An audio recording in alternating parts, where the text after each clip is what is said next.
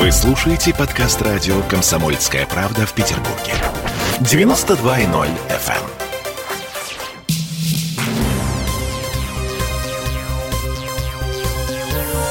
Темы дня. Всем привет. В петербургской студии радио «Комсомольская правда» я Дмитрий Делинский. И я Ольга Маркина. В общем, было у нас такое неофициальное название «Расчленинград». Видимо, пришло время менять вывеску. Теперь там будет написано «Развалинград». Не так плохо, точнее, не так страшно, но тоже неприятно. Это все потому, что дня не проходит, чтобы где-нибудь что-нибудь не упало на людей или машины. Вот последний сегодня пример. В воскресенье кусок исторической лепнины пробил лобовое стекло автомобиля рядом с домом номер 164 на Невском. До этого был с десяток таких случаев на Рылеево, на Смольном проспекте, на Малой Морской, снова на Невском и так далее. Как минимум два человека пострадали. А женщина и ребенок это за один месяц. Да, коммунальщики неофициально говорят, что дома, конечно, старые, и так реагируют, извините, на перемену погоды. То есть сначала было холодно, потом дожди, потом сразу жара, вот оно все распухает, оно все сыр... Смиритесь, короче говоря, люди, смиритесь. Сегодня мы поговорили по этому поводу с депутатом ЗАГСа Денисом Читербоком. Э, э, ну, так, на всякий случай интересовались тем, а что законодательная власть может в связи с этим сделать?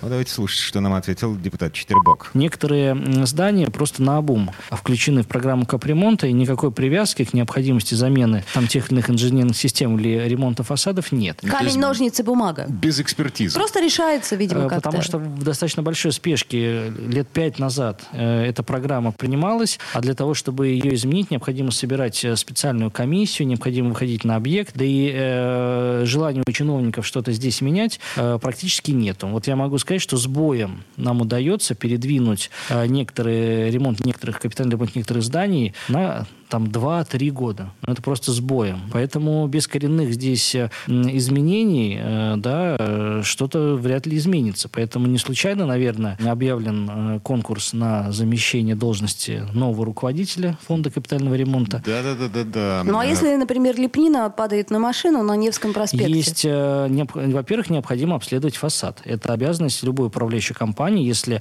в результате визуального осмотра есть какие-то трещины или намеки на то, что может произойти какое-то обрушение, то заказывается экспертиза, производится обследование э, объекта, и э, дальше принимается решение либо о консервации элемента, либо его просто удаляют и производят далее аварийные работы. То есть здесь еще есть определенная недоработка и управляющей компании. То есть одномоментно, да, без какого-то механического воздействия, дома у нас не обрушаются. Это все следствие ну, достаточно э, длительного воздействия, Может быть, влаги. и так далее. землетление? У нас, А, кстати, бывает иногда. Вряд ли. Ну. Наводнений уже не было давно. Да, Будет, э, э, Дельфины э, в прошлом году заходили в Финский залив в связи с тем, что коронавирус и экономика рухнула. Слушайте, коммунальщики, вот сейчас неофициально, не под запись, да, они говорят, что э, на самом деле это у нас погода такая, аномальная погода, которая заставляет штукатурку разбухать, и она сыпется. Это не происходит так одномоментно, коллеги. Погода действительно аномальная, это стоит признать. Но, опять же, повторюсь, без какого-то физического или механического воздействия на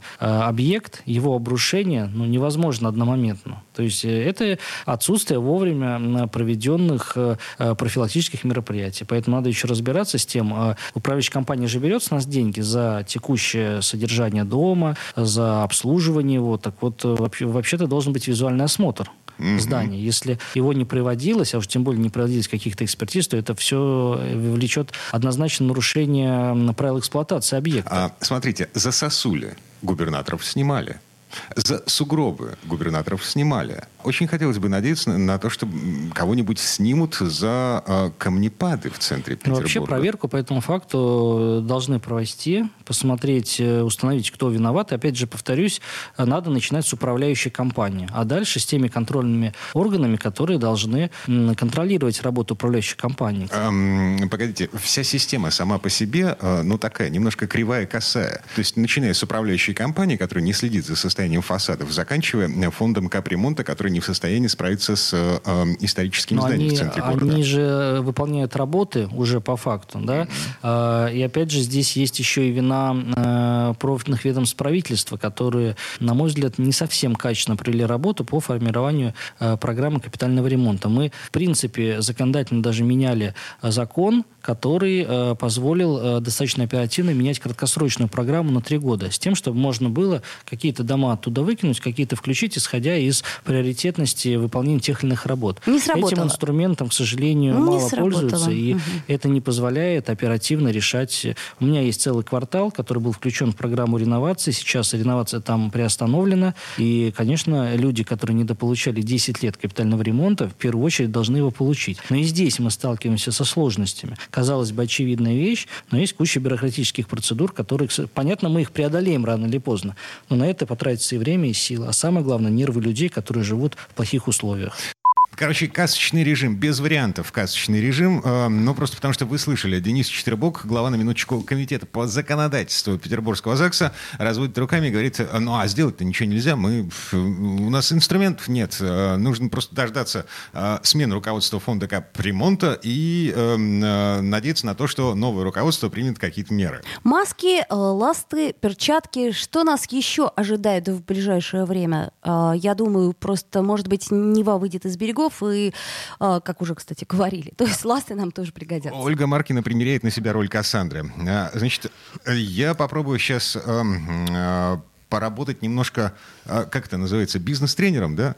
А, давай, давай, давай. У меня, у меня есть предложение совершенно роскошное, я наткнулся на него в телеграм-канале «Ночной губернатор». А, эти падающие фасады нужно как-то вводить в правовое поле, официально признав одну из достопримечательностей нашего города. Ну, типа, в Пизе есть падающая башня, да, а в Санкт-Петербурге падающие фасады. А обломки нужно продавать как сувениры с сертификатами, когда и где упало. Учредить клуб тех, кто получил по голове куском лепнины, какие-нибудь призы им дарить. В принципе, принципе, когда тебе прилетает куском старинного здания, это еще более питерская история, чем выстрелить лично из пушки на Петропавловке в полдень, особенно если ты вообще живой остался. В общем, э, богатая тема. То есть живым оно все хорошо. Темы дня.